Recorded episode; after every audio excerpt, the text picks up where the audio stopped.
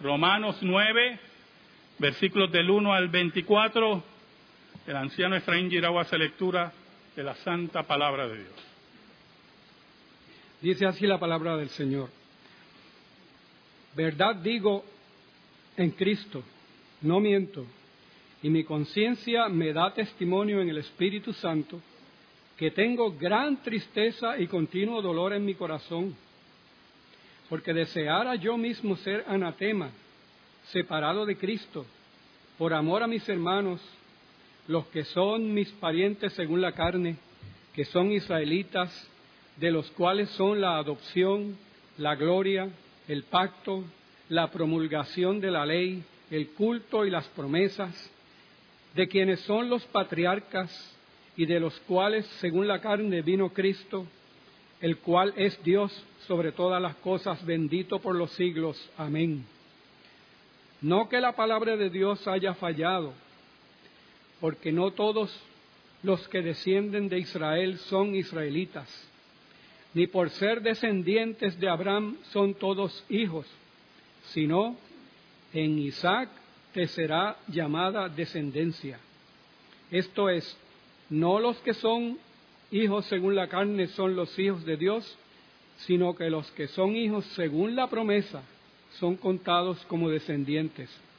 Porque la palabra de la promesa es esta, por este tiempo vendré y Sara tendrá un hijo. Y no solo esto, sino también cuando Rebeca concibió de uno, de Isaac nuestro padre, pues no habían aún nacido, ni habían hecho aún bien ni mal, para que el propósito de Dios conforme a la elección permaneciese, no por las obras, sino por el que llama. Se le dijo, el mayor servirá al menor, como está escrito, a Jacob amé, mas a Esaú aborrecí. ¿Qué pues diremos? ¿Que hay injusticia en Dios? En ninguna manera. Pues a Moisés dice, tendré misericordia del que yo tenga misericordia, y me compadeceré del que yo me compadezca. Así que no depende del que quiere ni del que corre, sino de Dios que tiene misericordia. Porque la escritura dice a Faraón, para esto mismo te he levantado, para mostrar en ti mi poder y para que mi nombre sea anunciado por toda la tierra. De manera que de quien quiere tiene misericordia y al que quiere endurecer, endurece. Pero me dirás, ¿por qué pues inculpa? Porque ¿quién ha resistido a su voluntad? Mas antes, oh hombre, ¿quién eres tú para que alterques con Dios? Dirá el vaso de barro al que lo formó, ¿por qué me has hecho así? ¿O no tiene potestad el alfarero sobre el barro para hacer de la misma masa un vaso para honra y otro para deshonra? ¿Y qué si Dios queriendo mostrar su ira y hacer notorio su poder soportó con mucha paciencia los vasos de ira preparados para destrucción? y para hacer notorias las riquezas de su gloria, las mostró para con los vasos de misericordia que Él preparó de antemano para gloria, a los cuales también ha llamado, esto es, a nosotros, no solo de los judíos, sino también de los gentiles. Oye hermano, qué claro habla la Biblia. Lógico, no va a ocurrir lo que voy a decir ahora, pero uno no, ni tiene que predicar. La palabra de Dios, la que cambió el mundo hace 500 años, siempre fue clara. Y el gran descubrimiento de los reformadores se basa en descubrir la claridad del texto bíblico y darle al mundo la libertad que solamente Jesucristo puede dar. Por eso Cristo decía, conoceréis la verdad y la verdad os hará libres. Es en la locución paulina que ha sido leída que vemos como el apóstol Pablo concluye sin ninguna añadidura que solamente por la fe y la gracia de Cristo tenemos paz para con Dios. Y cuando los hombres, las religiones muertas, con sus santos muertos, quieren mezclar la sangre de Cristo con obras muertas, violentamos el Evangelio de Cristo Jesús. Porque se predica un Cristo muerto, un Cristo derrotado. Pero los reformadores descubrieron que Él vivía y vivía para siempre. Hace tiempito que no hablamos, ¿verdad, hermanos? ¿Y qué mejor ocasión que el 499 aniversario de la Reforma? Hoy, que millones, literalmente, millones de creyentes en el mundo, desde Alemania, Estados Unidos, toda Latinoamérica, Asia, recuerdan los eventos que literalmente cambiaron la historia. No estamos hablando de eventos ajenos o que pertenecen a una mentalidad sectaria que valoriza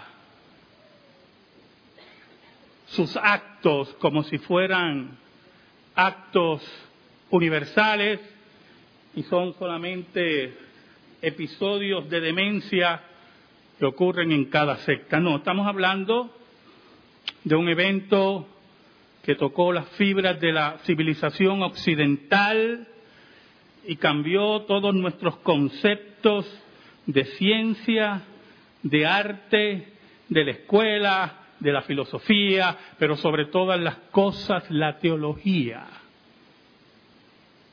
que era la reina de las ciencias en el momento que la reforma surgía.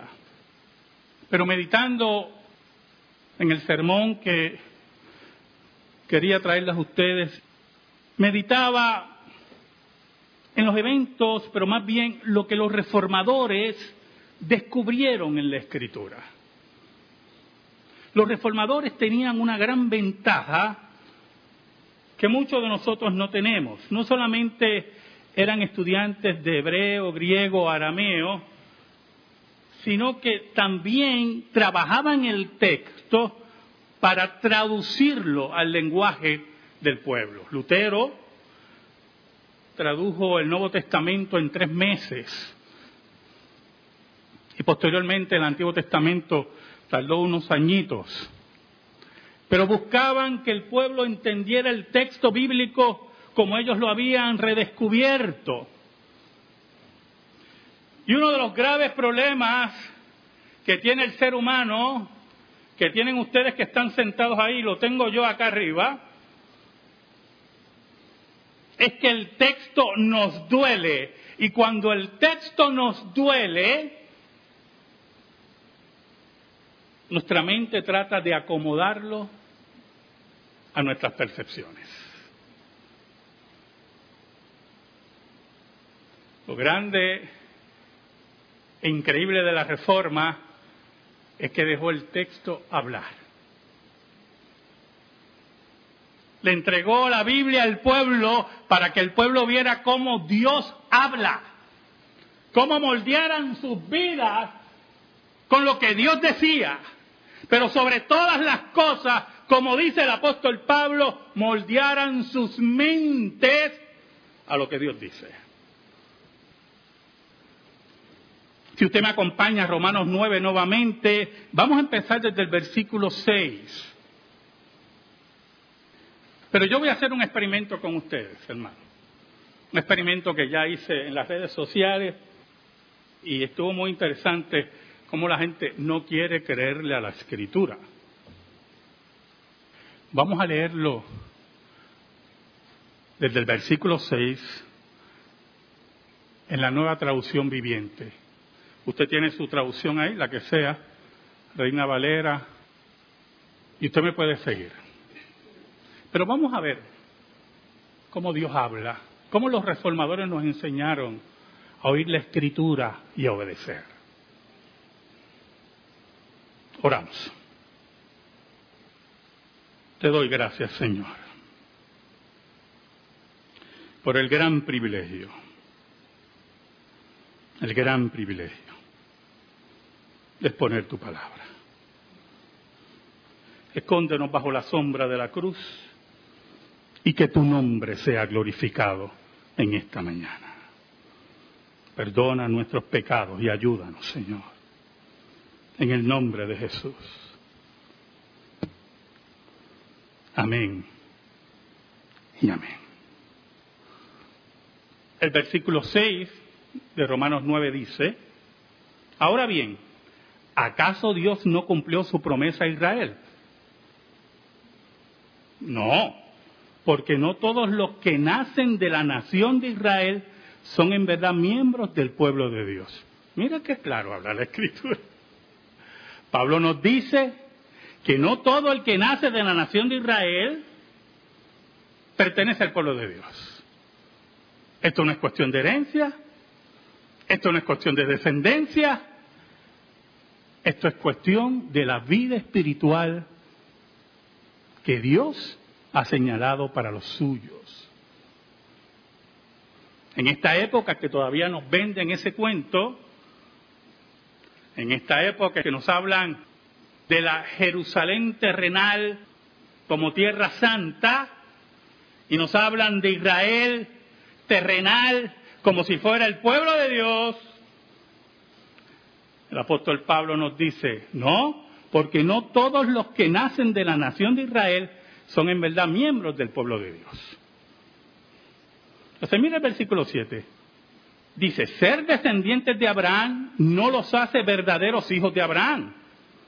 Pues la escritura dicen, Isaac es el hijo mediante el cual procederán tus descendientes.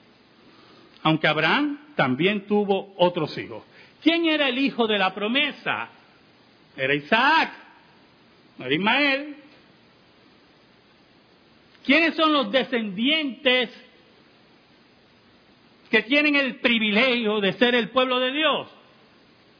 Primeramente los que descienden de Abraham, los que descienden de Isaac. Pero tampoco es garantía de nada, como dice el apóstol Pablo más adelante. Mira el versículo 8. Eso significa que no todos los descendientes naturales de Abraham son necesariamente hijos de Dios. Solo los hijos de la promesa son considerados hijos de Abraham. Pues Dios había prometido, volveré dentro de un año y Sara tendrá un hijo. Por lo tanto, no hay garantía, tiene que haber un aspecto muy importante, la soberanía de Dios, los actos selectivos de Dios, como vamos a observar en el capítulo 9.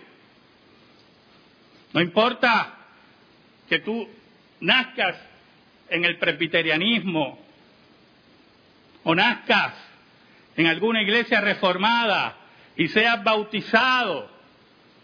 Hay un aspecto que es el aspecto legal con el pacto y el aspecto espiritual con el pacto.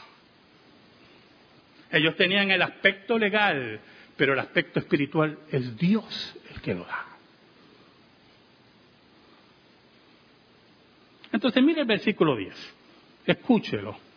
¿Sabe? La nueva traducción viviente fue un trabajo de 10 años de más de 50 eruditos de lenguas bíblicas y semíticas y una de las razones de la traducción era para que fuera leída en público, en voz alta, como anteriormente se leía la Biblia, para que la gente entendiera el texto. Entonces mira el versículo 10. Ese hijo fue nuestro antepasado Isaac. Cuando se casó con Rebeca, ella dio a luz mellizos. Entonces el versículo 11 dice, sin embargo, antes de que nacieran, antes de que pudieran hacer algo bueno o malo, ella recibió un mensaje de Dios. Este mensaje demuestra que Dios elige a la gente según sus propósitos. Así dice el texto. No estoy leyendo un sermón, es lo que dice el texto, según sus propósitos. Y añade, Él llama a las personas, pero no según las buenas o malas acciones que hayan hecho. Se le dijo, tu hijo mayor servirá a tu hijo menor. Como dicen las escrituras, amé a Jacob, pero rechacé a Esaú. Y entonces el apóstol Pablo nos empieza a mostrar ese aspecto importante de la soberanía de Dios en toda la historia de la salvación y en la gracia y la salvación de los suyos.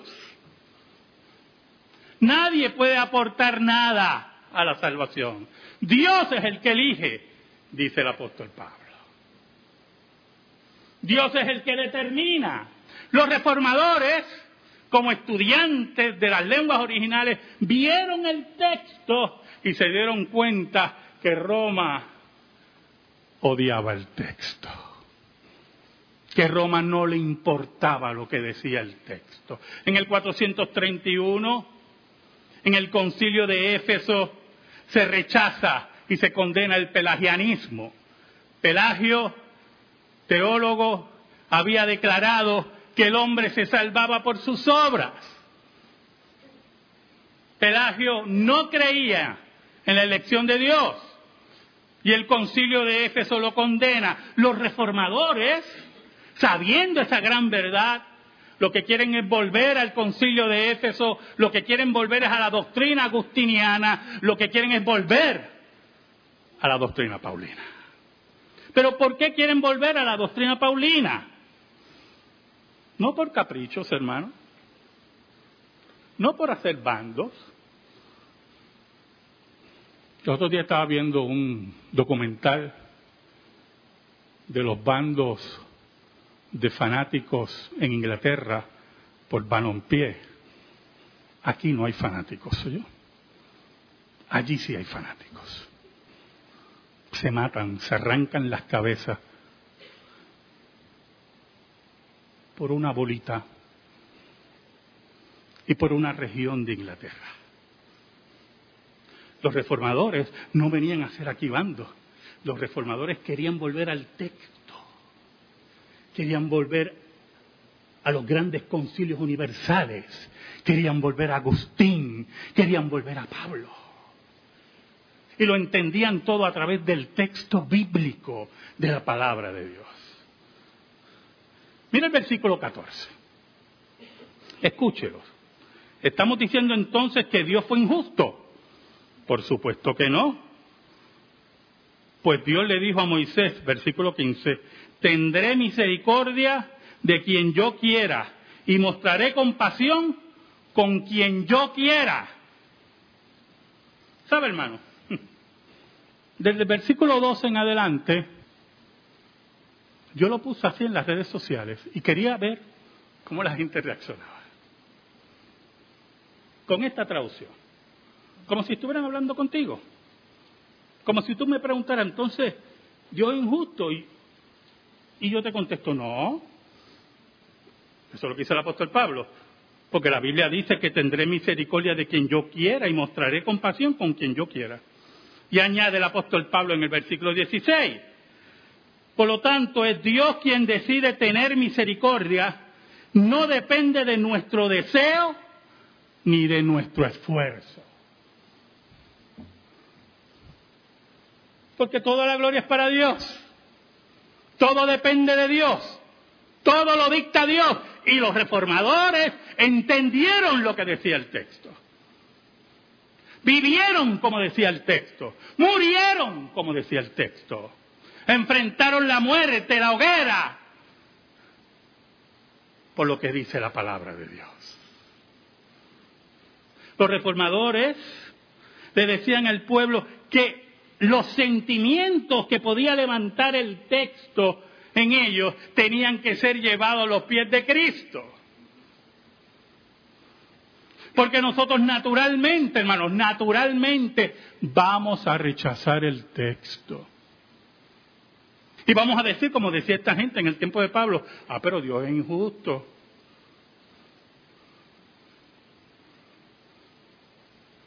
Vamos a hacer como Adán y Eva, Dios dijo, pero yo digo. Ustedes mire cómo dice el versículo 17. Pues las escrituras cuentan que Dios le dijo a Faraón, te he designado con el propósito específico. Mire cómo dice el texto. ¿Usted está escuchando? Te he designado con el propósito específico de exhibir mi poder en ti y dar a conocer mi fama por toda la tierra. ¿Para qué estaba el faraón allí? ¿Para qué Dios permitió que faraón se levantara? El faraón que fuese. Para que la gloria de Dios fuera declarada en todo el mundo. Para que solamente el Dios verdadero fuera que glorificado y adorado. Para que el mundo viera que los dioses de Egipto eran nada.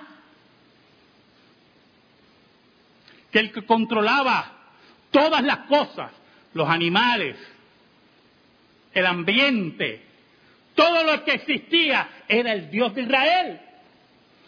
Por lo tanto, yo oigo algunas veces unas discusiones, no, pero Dios endureció el faraón, pero fue porque también el faraón, mira, olvídese de eso. Dios fue el que designó a Faraón para su gloria allí. Y utilizó el pecado de Faraón para que la gloria de Dios fuera proclamada. Entonces mira cómo dice el apóstol Pablo en el versículo 18. Así que, escuche, mire qué interesante. Así que, como ven, recuerda que estoy leyendo el texto bíblico.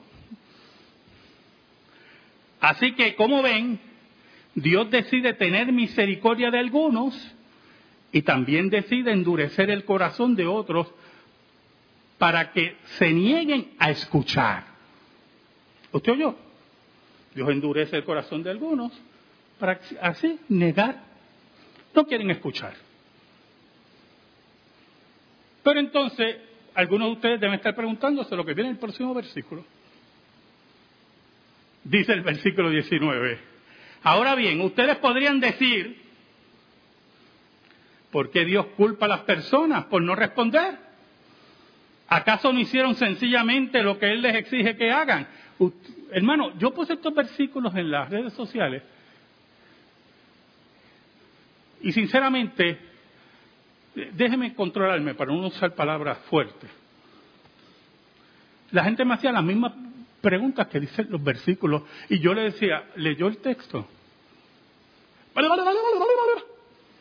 Pero una pelea, hermanos, y termina, yo volvía. Usted leyó el texto. Usted leyó lo que dice la Biblia. ¿Sabe cuál es el problema que tenemos con la teología verdadera, la teología conservadora, la teología de los reformadores, que responden al texto bíblico? Es que hay cosas que nos van a sonar maravillosas, pero van a haber otras cosas que no nos gustan. Y lamentablemente, hermanos, nosotros no tenemos opción de escoger de la Biblia lo que nos dé la gana. O tomamos todo el testimonio de Dios o lo rechazamos, pero usted no tiene opción de escoger lo que usted le dé la gana, ni yo tampoco. ¿Usted sabe lo que hacía Roma? Roma escogía lo que le daba la gana. Y como el pueblo no tenía la escritura, la palabra de Dios, pues Roma le decía, no, mira, eh, vete a, tal santo, por ejemplo, déjeme ver si me acuerdo de eso, yo nunca fui católico, pero San José es el patrono de los obreros. Oye, hermano porque como fue carpintero, pues es el patrono de los obreros.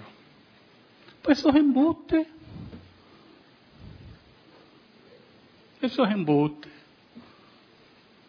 ¿Quién puede creer eso? Pues Roma. ¿Cómo Roma le vende eso a la gente? Porque la gente no lee el texto. Y está el patrono de los obreros. Mire, hermano, hay patrono para todo y patrona para todo. Yo creía que eso era pero no, hay patronos para todo. El patrono de los fumigadores no sé quién es.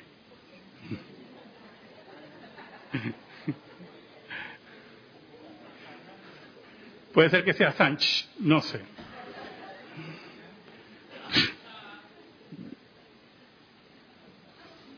Entonces, ¿qué pasa? Roma construía esas cosas y se le entregaba al pueblo. Y el pueblo le sonaban qué? Hermosa.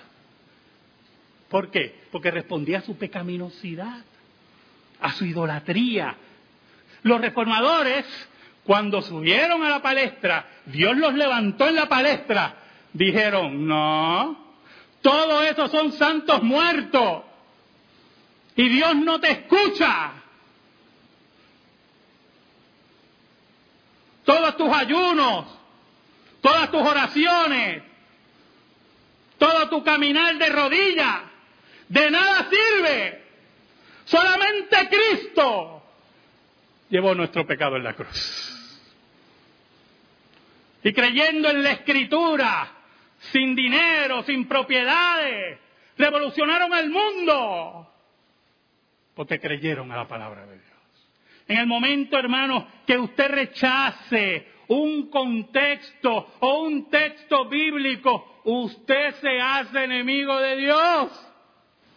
Usted ha tomado el lugar de Adán y Eva y decirle, no, Dios se equivocó. Volvamos al versículo 19. Ahora bien, ustedes podrían decir, ¿por qué Dios culpa a las personas por no responder? ¿Acaso no hicieron sencillamente lo que Él les exige que hagan? Entonces, la gente espera una explicación de esa teológica bien organizada en las redes sociales. ¿Oyó? Y me tiran el reto. ¿Ah? ¿Y esto qué significa? ¿Ah? Y yo, pero. Y yo le vuelvo a escribir. ¿Usted leyó el texto? Le molesta la palabra de Dios. Mire el versículo 20. Mire cómo el apóstol Pablo dice. No, no, no digan eso. ¿Quién eres tú, simple ser humano, para discutir con Dios?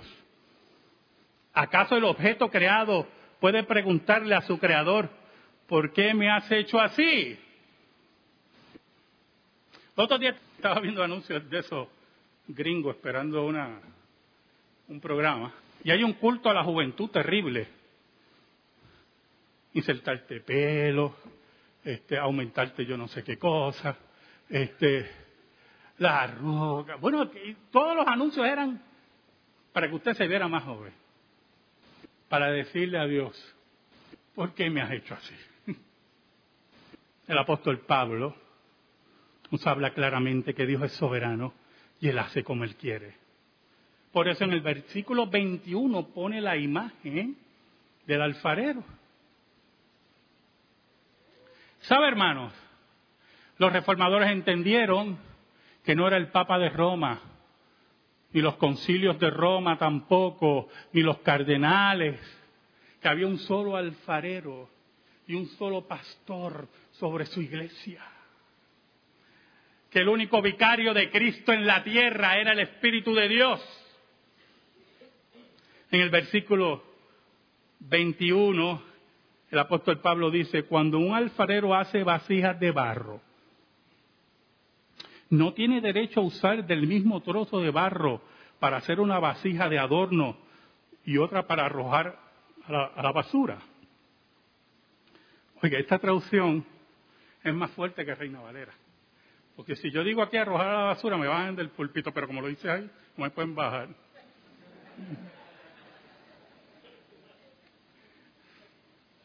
Qué cosa, ¿ah? qué grande es la palabra de Dios. Qué bueno que Dios nos hable claro. Y añade el apóstol Pablo, de la misma manera, aunque Dios tiene el derecho de mostrar su enojo y su poder, muy importante esta palabra. La palabra derecho. Los abogados que están aquí. La palabra derecho ¿Sabe lo que quiere decir el apóstol Pablo con esto? Que Dios es el único que tiene derecho absoluto sobre todas las cosas. Nadie aquí tiene derecho absoluto sobre nada.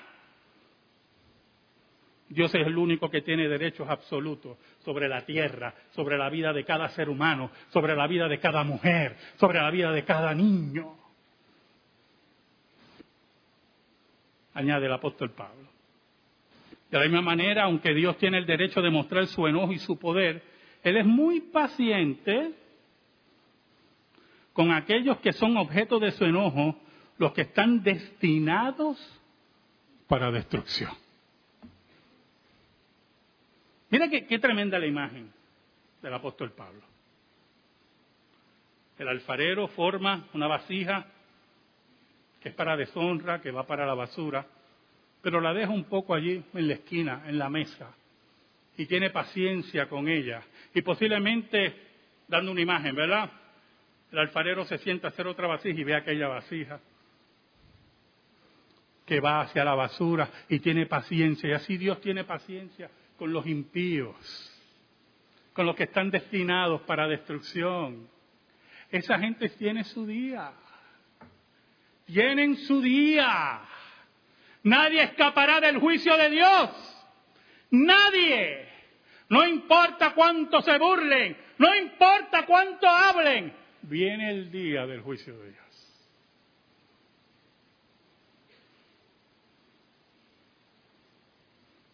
Esta mañana me mandaron un video de una fanática de Hillary Clinton que estaba repitiendo el juramento de la bandera, una sola nación, y entonces brincó, el área dice, bajo Dios. Y siguió. No lo dijo. y Hillary al lado feliz. Hillary ya tiene su día. Guste o no le guste, bajo Dios serán juzgadas. Porque el que me niega delante de los hombres, yo lo negaré delante de mi Padre que está en los cielos. Y no estoy respaldando a Donald Trump, ¿no? Ese juicio de Dios para esa nación. El versículo 23 dice el apóstol Pablo, lo hace, hablando de Dios, para que las riquezas de su gloria brillen con mucha más intensidad sobre aquellos a quienes les tiene misericordia, los que preparó de antemano para gloria. Estás aquí y si crees en el Evangelio, es que Dios te preparó de antemano para la gloria. La gran misericordia de Dios, la que tú no merecías, la que yo no merecía, la gran gracia de Dios, que los reformadores redescubrieron y cambiaron el mundo, está sobre ti. Si has creído en Cristo como tu único Salvador personal. Pero como la discusión del apóstol Pablo es una cuestión de naciones, en ese capítulo, de nacionalidades, judíos y gentiles, dice algo muy importante en el versículo 24. Y nosotros estamos entre los que Él eligió, ya sea del grupo de los judíos o de los gentiles.